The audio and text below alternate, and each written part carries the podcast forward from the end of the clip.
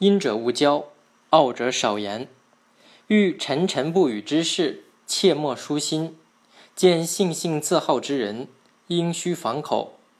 这段话的意思是说，遇到表情阴沉、不爱说话的人，暂时不要急着和他交友谈心；遇到高傲自大、愤愤不平的人，要谨慎自己的言谈。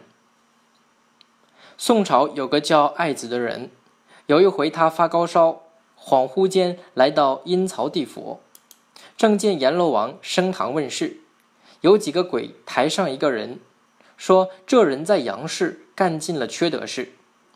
阎王命令道：用五百亿万斤柴火烧煮。牛头鬼上来押解，那人私下里探头问牛头鬼：“你既然主管牢狱？”为什么还穿着这么破烂的豹皮裤子呢？牛头鬼说：“阴间没有豹皮，如果阳间有人焚化，才能得到。”那人立即说：“我舅家专门打猎，这种皮子多着呢。如果你肯怜悯，捡些些柴，我能够活着回去，定为你焚化十张豹皮。”牛头鬼大喜，答应捡去亿万两字。待那人将归时，牛头鬼叮嘱道：“可千万不要忘了豹皮呀！”那人回头对牛头鬼说：“我有一诗要赠送给你。牛头玉主要知闻，权在阎王不在君。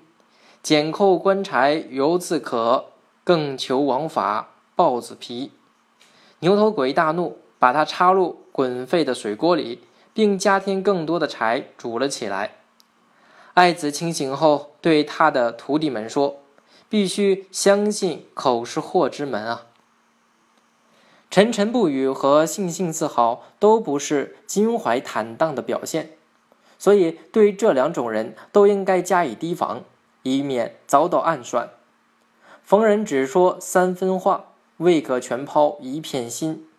不经过一段时间的观察，是看不出一个人品性好坏的。”因此，适时的沉默既是防身之策，又是世人之法。